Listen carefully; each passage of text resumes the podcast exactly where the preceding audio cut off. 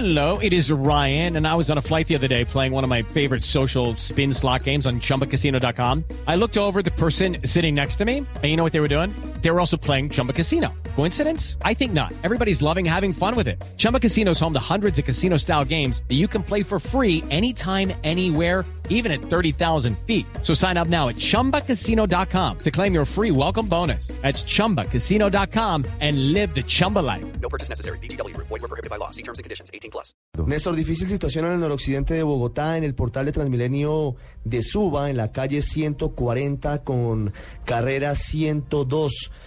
Un grupo de padres de familia, en compañía de algunos niños, están repitiendo la escena de los últimos días.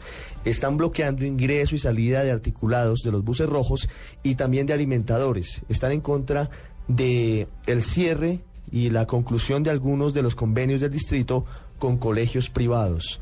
La movilidad en esa zona de Suba, que es una de las más populosas de Bogotá, en este momento es prácticamente nula. La gente comienza a caminar por la calle 140 porque no tienen Transmilenio para salir de allá y son pocas las rutas de buses y busetas que transitan por esa calle. Repítame la dirección del bloqueo, Ricardo. Calle 140, que es la avenida que baja hacia Suba con carrera 102, exactamente en la puerta de este lugar, del portal de Transmilenio de Suba. 140 con 102, desde otro lugar, desde la 88 con circunvalar reabierta, intentando regresar desde hoy a la normalidad. Julián Calderón.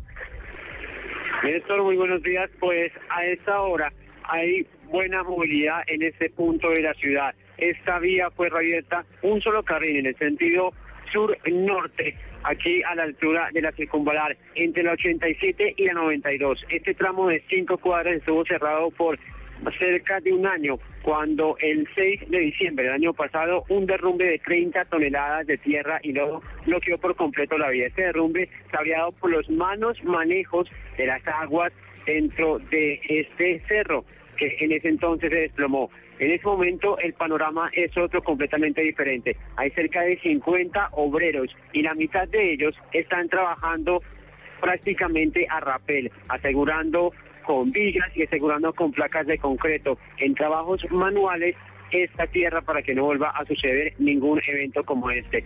Se ha destacado que en ningún momento se ha podido utilizar maquinaria debido a la debilidad del terreno y por esos temores de que va a presentarse una emergencia, Néstor.